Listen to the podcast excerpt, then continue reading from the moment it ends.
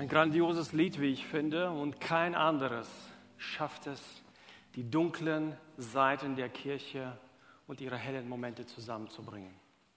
Und das geschieht nicht irgendwo in diesem Universum, sondern das geschieht genau hier. Genau hier. Kirche, Gemeinde, wenn wir das Thema bewegen, dann ist es immer im Spannungsfeld. Ob wir heute hier darüber reden, auf irgendeiner Konferenz, Konzil, sonst irgendwo, immer löst es bei Menschen etwas aus. Oft etwas Negatives.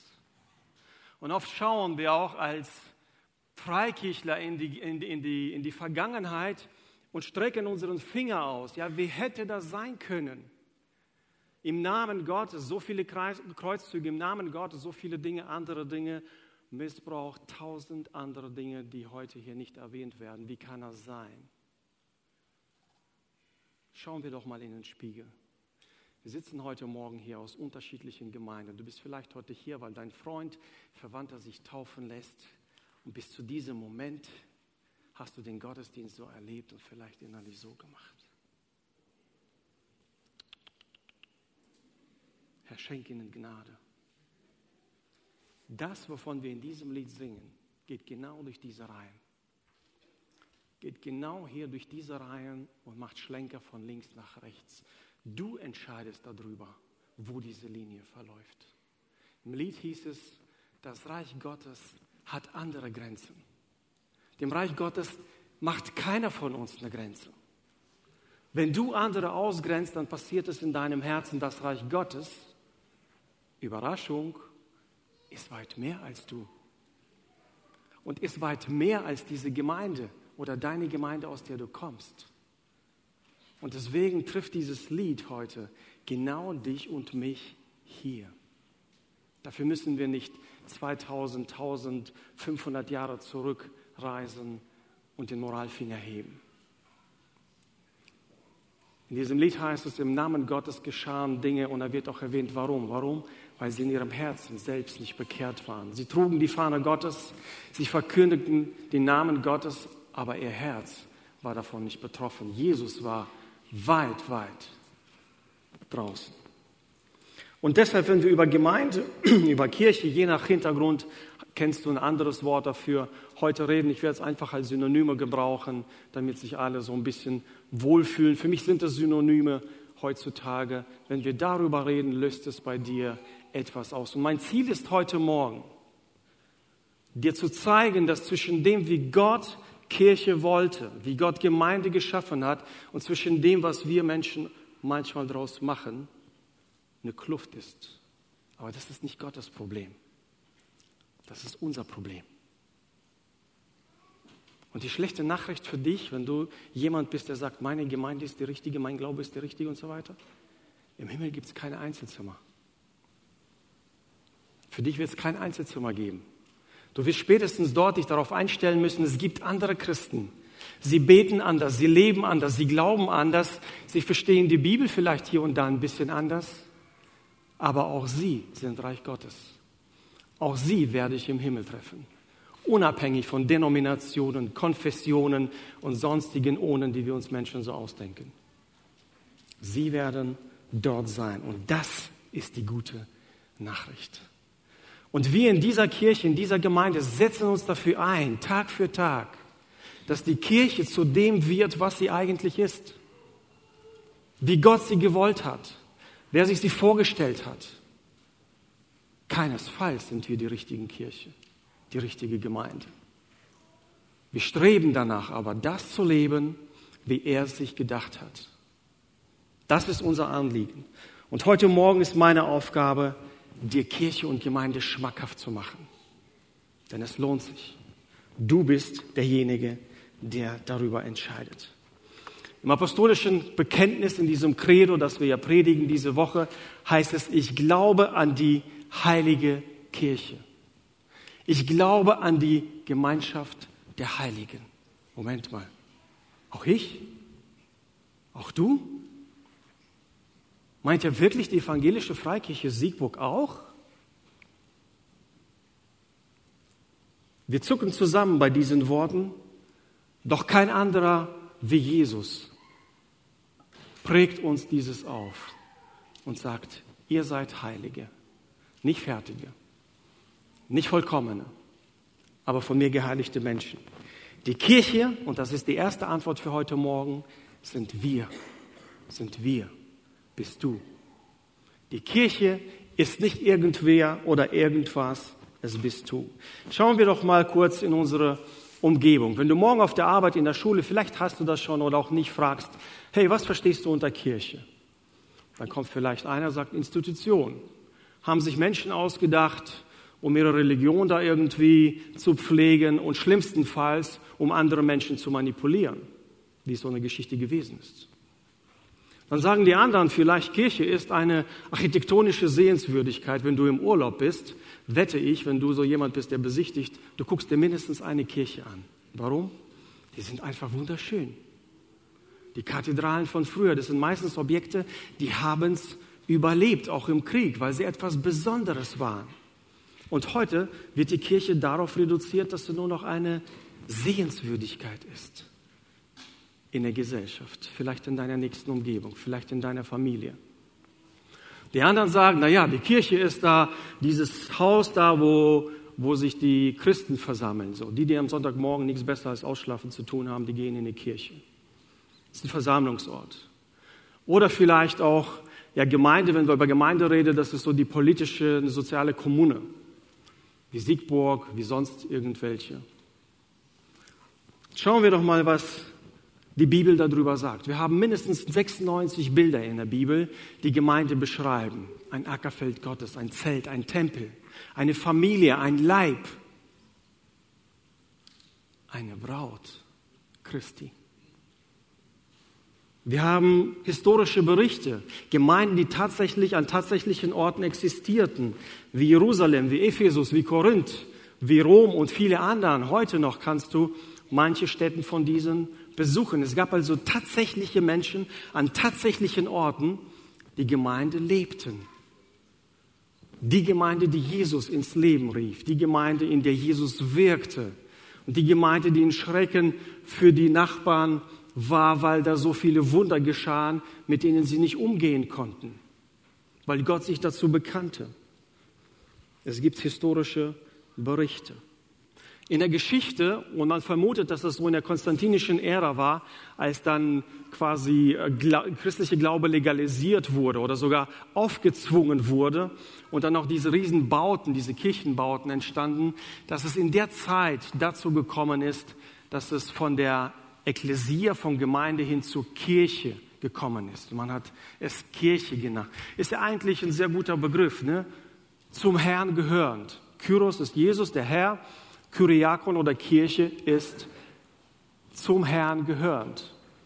Beschreibt es aber nicht ganz in ihrem Wesen und ist auch vom Begriff her eher so ein statischer Name. Da merkt man nicht die Dynamik. Man verbindet immer noch einen Ort damit.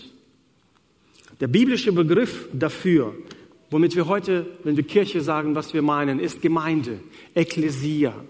Und die direkte Übersetzung aus dem Griechischen ist die Herausgerufenen bedeutet damals in der griechischen Welt, alle mündigen Männer wurden berufen zu einer politischen Versammlung und da wurden Entscheidungen getroffen. Ist für uns ja erstmal uninteressant. Wo es interessant wird, ist, dass man mit diesem Begriff das Alte Testament ins Griechische übersetzt hat, überall dort, wo dieses hebräische Wort für Volk Gottes stand, für die Versammlung des Volkes Gottes stand. Und die einen sagen dann, die Herausgerufenen aus der Welt von der Sünde und alle möglichen, versuchen das irgendwie zu füllen. Aber der Begriff deutet einfach darauf hin, dass es das Volk Gottes ist. Es ist das herausgerufene Volk Gottes. Und das ist das, wo ich ansetzen möchte. Kirche sind wir. Kirche bist du und ich, wenn du dich für Jesus entschieden hast, wenn du ihm folgst wenn er in dir neues Leben bewirkt hat, sind wir Kirche. Aber wir sind kein Ort, wir sind keine Städte, sonst irgendwas, wir sind das Volk Gottes. Das Volk Gottes hat Gott für zwei Dinge herausgerufen. Zum einen, dass sie als Gemeinschaft, als Volk Gottes leben lernen, nach Gottes Prinzipien, nach seinen Schöpfungsabsichten, aber dass sie dann auch von sich aus zu den anderen gehen und anderen vermitteln, was Gott oder andere an ihnen sehen, was Gott in ihrer Mitte tut. So, wenn wir Kirche sagen, was machen die Gemeinde? Denn Gemeinde ist eigentlich der Begriff, der deutlich macht, wir sind das Volk Gottes. Du bist das Volk Gottes, wenn du zu Jesus gehörst. Das ist Kirche. Das ist Gemeinde. Eine von Gott gestiftete Gemeinschaft, eine von Gott ausgesandte Gemeinschaft. Und heute haben wir die beste Illustration dessen, was es heißt, Kirche zu sein. Diese jungen Menschen hier, Kompliment an Johannes, sind heute in die Familie Gottes mit aufgenommen. Sie sind hineingetauft worden. Ich meine, ich staune immer über die Kreativität meiner Kollegen. Illustrationen, ihr erinnert euch, das Klo auf der Bühne, ein Auto, Steine, aus denen man eine Mauer macht. Letzten Sonntag das Lämpchen, oder? Einfallsreich. Seid ihr stolz auf eure Pastoren? Ja, zeig's ihnen. Und ich bin so neidisch darauf, weil ich nicht so einfallsreich bin und mir die Ideen erst nach dem Gottesdienst kommen, wenn es vorbei ist. Aber dann fasse ich mich wieder und bete und sage, Herr, schenk Gnade, dass auch meine Kollegen irgendwann so gut predigen können wie ich. Und dann ist die Welt wieder in Ordnung. Was wir von Anfang an sehen in der Bibel ist, und das ist seit Beginn, Gott schafft die Menschen, lebt mit ihnen im Paradies und eines Tages versündigen sich, rebellieren gegen Gott und dann sagt er, ihr müsst raus. Ihr müsst raus aus dem Paradies. Und er schickt sie raus, aber was passiert? Während sie aus dem Paradies rausgehen, steht er schon am Ausgang und wartet mit ihnen, um den Weg mit ihnen zu gehen. Er schiebt sie nicht von sich weg. Sie dürfen da nicht bleiben, weil sonst ganz andere Probleme auf uns zukämen. Aber sein Anliegen ist, dass er den Menschen seit dem Moment, wo sie raus sind aus dem Paradies, wo sie gegen ihn rebelliert haben, auf den Fersen ist und ihnen nachgeht. Und hier in diesen Versen wird es deutlich, ich bin euer Gott und ihr seid mein Volk. Dafür gab es die Stiftshüte, dafür gab es den Opferkult, den Tempel, all die Dinge, Propheten, mit denen Gott immer mahnte und hinterherlief und sagte, komm zurück zu mir, dort, wo er hingehört, in meine Familie. Ich bin dein Gott, du bist mein Volk. Und so wie das jetzt in den ersten Seiten der Bibel beginnt, so schließt es auch auf den letzten mit folgenden Versen. Und Johannes beschreibt es, und ich hörte eine große Stimme vom Thron her und sprach, siehe da die Hütte Gottes bei den Menschen. Und er wird bei ihnen wohnen und sie werden seine Völker sein. Und er selbst, Gott mit ihnen, wird ihr Gott sein. Wenn wir über Kirche, über Gemeinde reden, dann reden wir über Gottes Volk, über die Menschen, die er erlöst hat, über die Menschen, die er heiligt, über die Menschen, die sich entschieden haben, ihr Leben von Gott her zu planen, mit ihm zu planen und auf die Ewigkeit hin zu planen. Das ist Gottes Absicht. Dafür hat er alles gegeben. Dafür hat er seinen einzigen Sohn gegeben, damit das entsteht. Von Anfang bis Ende.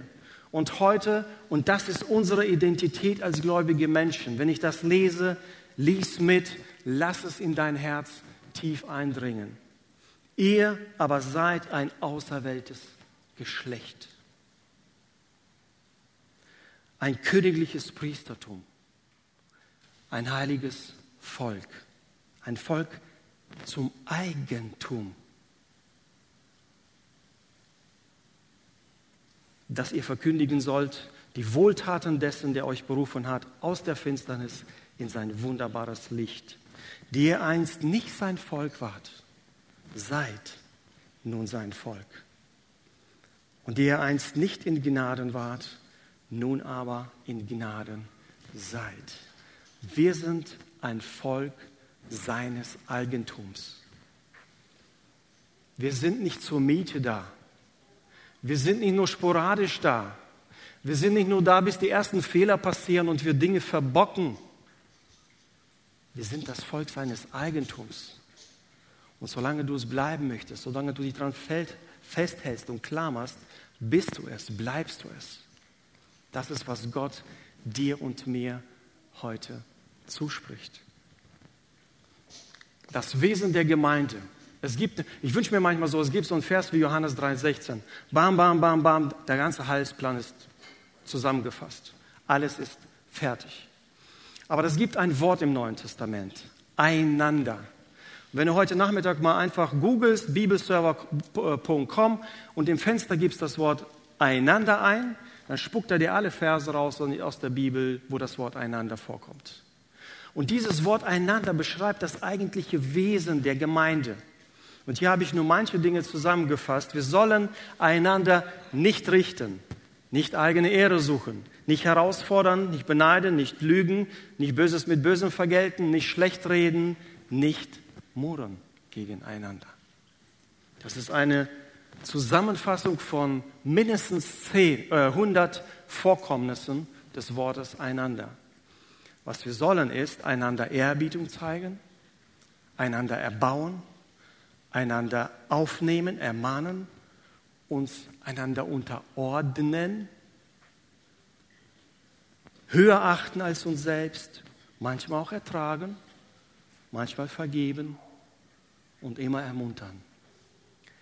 So beschreibt das Neue Testament das Wesen des Volkes Gottes. Das sind nicht nur Handlungsweisen, sondern auch Erkennungsmerkmale für eine Kirche. Vielleicht gehst du so durch die Welt und, und schimpfst über die eine, über die andere Kirche, Gemeinde, die sind das, die sind das, die sind so, die sind so.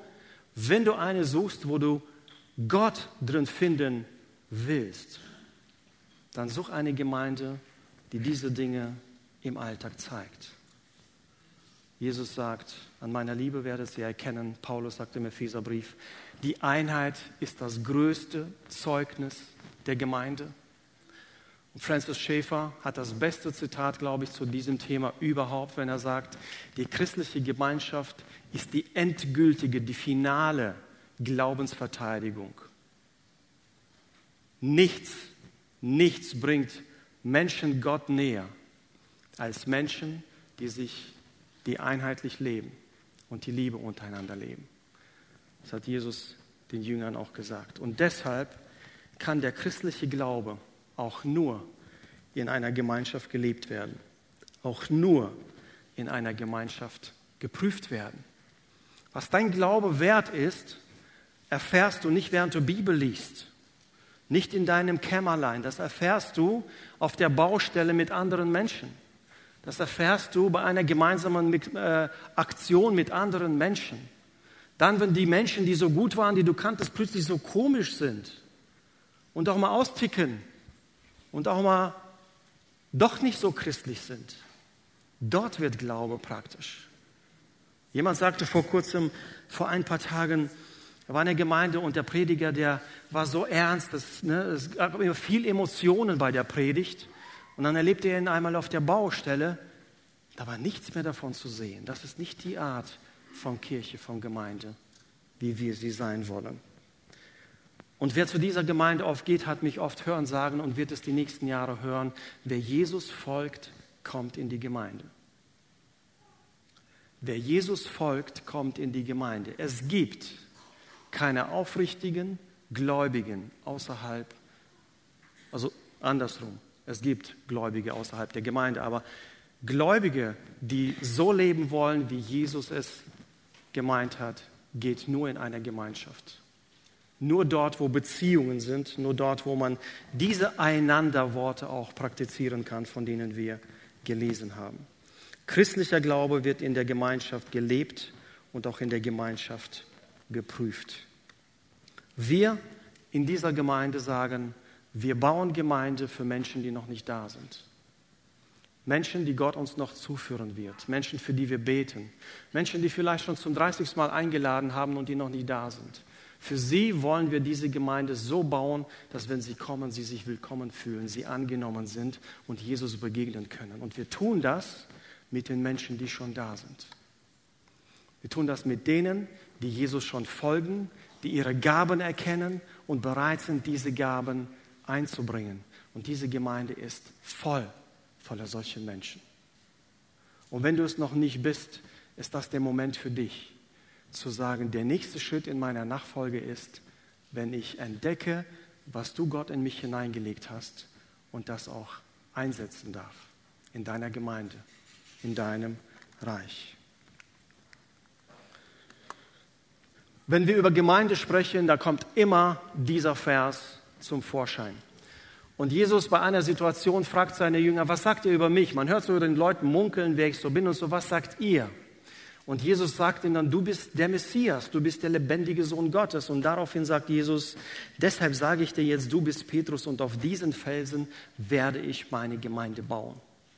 Und das Totenreich, die Hölle, das gesamte Böse mit seiner ganzen Macht wird nicht stärker sein als wer?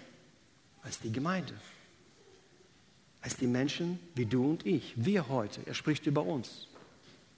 Und das ist gut, diese Gewissheit zu haben. Jesus baut seine Gemeinde. Er sorgt immer für alles, dass es da ist, damit seine Gemeinde wächst und den Auftrag erfüllt, den sie erfüllen soll.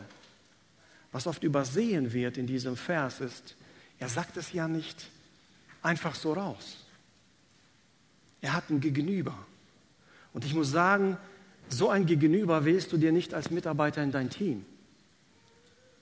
Das war niemand, wo man sagen könnte, wow, das ist wie Alexander der Große. Das ist eine Person, die wird Völker hinter sich bringen. Nein. Er sagt es einem stinknormalen Fischer, der nochmal verleugnet hatte. Und was deutlich wird, wenn wir über Gemeinde, über Kirche reden, Gott baut sie mit dir und mit mir. Er hat keine himmlische Wesen, die da kommen. Ihr habt Sams Predigt letzten Sonntag gehört. Da gibt es eine schlechte Nachricht. Niemand kommt nach uns. Keine Propheten, keine Seraphinen oder Engel. Gott kann immer noch machen, was er will. Wir sind diejenigen, die das weitertragen. Wir sind die Bewegung des Glaubens. Und wisst ihr, was das Fantastische ist? Kirchengeschichte ist ein spannendes Fach. Nicht für alle in meiner Klasse. Manche haben gelitten wie Hund darunter, weil es so viele Daten gibt zu, zu, zu lernen und so weiter. Aber ich habe etwas gelernt. Und es gab eine Karte, die bis heute sich festgebrannt hat in meinem Hirn. Und auf der Karte war das Christentum, wie das entstanden ist. Und die nächste Karte zeigte 300 Jahre später. Wisst ihr, bis wohin die Christen kamen im dritten Jahrhundert? Bis nach Indien.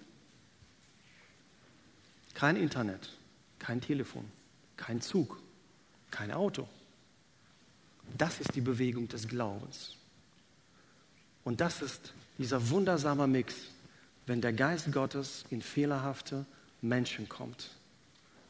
Und diese Kooperation der beiden, das ist das Geheimnis Gemeinde. So lebt Gemeinde. So bewegt sich Gemeinde.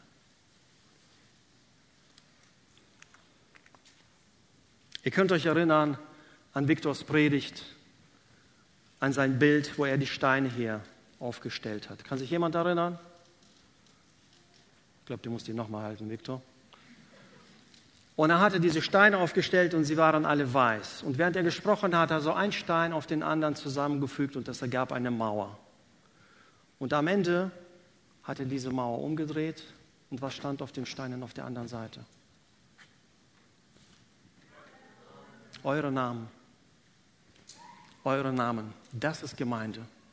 Das ist, was dieser Vers ja aussagt. Lasst euch selbst als lebendige Steine in das Haus einfügen, das von Gott selbst erbaut wird. Sicherlich kommst du in diese Gemeinde und du siehst stinknormale Menschen, gekleidet wie ich, Frisuren wie ich, ein bisschen anders vielleicht so. Ne? Ist irgendein guter Verein, ein Club von, von fröhlichen Menschen so. Ist das höchste der Gefühle, was bei dir vielleicht so rauskommt. Es gibt eine andere Dimension zu diesem Club, zu diesem Verein. Eine geistliche Dimension. Es gibt einen Dirigenten, den wir nicht sehen, der all diese Menschen hier, die so verschieden sind, wie es nur geht, also Stoff, aus dem man Bomben baut. Und dieser Dirigent fügt alle diese Menschen in einer Gemeinde zusammen, richtet sie nach einem Ziel aus. Und sie schaffen es dabei, noch nicht mal, dass sie sich nicht zanken, sie schaffen es dabei auch noch seinen Auftrag auszuführen. Andere Menschen zu ihm zu führen. Das ist Gemeinde. Das ist Kirche. Bist du ein lebendiger Stein? Willst du ein lebendiger Stein werden? Willst du in diesem wunderbaren architektonischen Werk Gemeinde deinen Platz finden? Lass dich einfügen. Die Entscheidung liegt völlig bei dir. Gott hat alles vorbereitet. Gott hat alles getan. Es liegt nur noch an deiner Zusage. Jesus macht deutlich, was von den ersten Seiten der Bibel Gottes Auftrag war. Immer, auch wenn er das Volk Gottes, das Volk Israel ins Leben gerufen hatte, die ganze Welt war immer sein Ziel. Er schickt Jona zu einem der grausamsten, gewalttätigsten heidnischen Völkern. Wozu? Warum versteckt Jona sich? Er gönnt den Leuten nicht die Gnade, die Gott ihnen bringt. Jeremia oder Jesaja schreiben, mein Haus, der Tempel, soll das Bethaus für alle Völker sein. Jesus setzt diese ganze Linie fort und sagt zu seinen Jüngern, Friede sei euch. Wie der Vater mich gesandt hat, sende ich euch. Diejenigen, die Bibel lesen, wissen es. Er hatte die Jünger zu sich gerufen. Das Erste, was er macht, sie aussenden. Das, was ihr gesehen habt, tut es mit anderen. Das zweite Mal, er nimmt wieder eine große Gruppe, sendet sie aus. Die letzten Worte, als er sich verabschiedet von seinen Jüngern, waren nicht irgendwelche Dinge, sondern geht hinaus, macht zu Jüngern, tauft sie, lehrt sie, bringt sie in meine Gemeinde. Wir sind die Gemeinschaft des Glaubens und wir sind eine Bewegung des Glaubens. Jeder von euch, machen wir ein kleines Experiment. Wer von euch, von denen, die gläubig sind, die sich für Jesus entschieden haben oder einfach hier zur Gemeinde kommen, ist von jemandem eingeladen worden? Hände hoch, Hände hoch, Hände hoch, Hände hoch. Es geht fast gar nicht anders. Jemand hat einmal gesagt, hey, willst du mal mitkommen? Wir haben dann ein Konzert. Hey, willst du mal mitkommen? Die Jungs grillen da zusammen. Hey, willst du mal mitkommen? wir haben mit den Kindern dann eine Party. Hier willst du mal mitkommen? Komm doch dazu. Mach dir ein Bild. Dazu lade ich dich heute ein. Wenn du heute vielleicht zum ersten Mal oder eine der wenigsten Gelegenheiten ist, wo du mal in eine Kirche, in eine Gemeinde kommst, schau es dir an, mach dir selbst ein Bild. Lern die Leute kennen. Sie sind gar nicht so komisch, wie du denkst. Also ich zumindest bin nicht komisch, bei den anderen kann ich nicht sprechen. Jesus greift diesen Befehl auf und sagt, ich bin gesandt worden, ich bin Gesandter Gottes und diese Identität gebe ich euch weiter. Ihr seid Gesandte. Apostel, Apostello heißt eigentlich Gesandte. Wir bauen Gemeinde für Menschen, die noch nicht da sind, mit Menschen, die schon da sind. Das sind wir, das wollen wir sein, da wachsen wir herein, dafür geben wir alles und versuchen, all die Menschen, die dazukommen, ihre Gaben zu entdecken und einzubringen in diesen Bau. Dass sie lebendige Steine im Bau sind. Dass sie nicht nur Konsumenten sind, sondern jemand, der andere auch dahin führt, wo Jesus ist. Einen Satz gibt es in einem Lied von Casting Crowns, vielleicht kennt jemand diese christliche Band. Und dieser, dieser Satz, seitdem ich dieses Lied zum ersten Mal gehört habe, sitzt bei mir auch festgebrannt im Hirn. Und da heißt es unter anderem in einer Strophe, was wäre, wenn die Kirche sonntags auch am Montag Kirche wäre? Was wäre, wenn die Kirche sonntags auch am Montag Kirche wäre? Was wäre, so wie du heute hier sitzt und auftankst und aufnimmst und neue Erkenntnisse gewinnst, sagst, und am Montag suche ich mir jemanden, an den ich das weitergeben kann. Und nächste Woche suche ich jemanden, den ich einladen kann in diese Gemeinschaft und sage, hey, lern den doch mal kennen. Schau es dir doch mal an. Was wäre, wenn die Kirche sonntags auch am Montag Kirche wäre?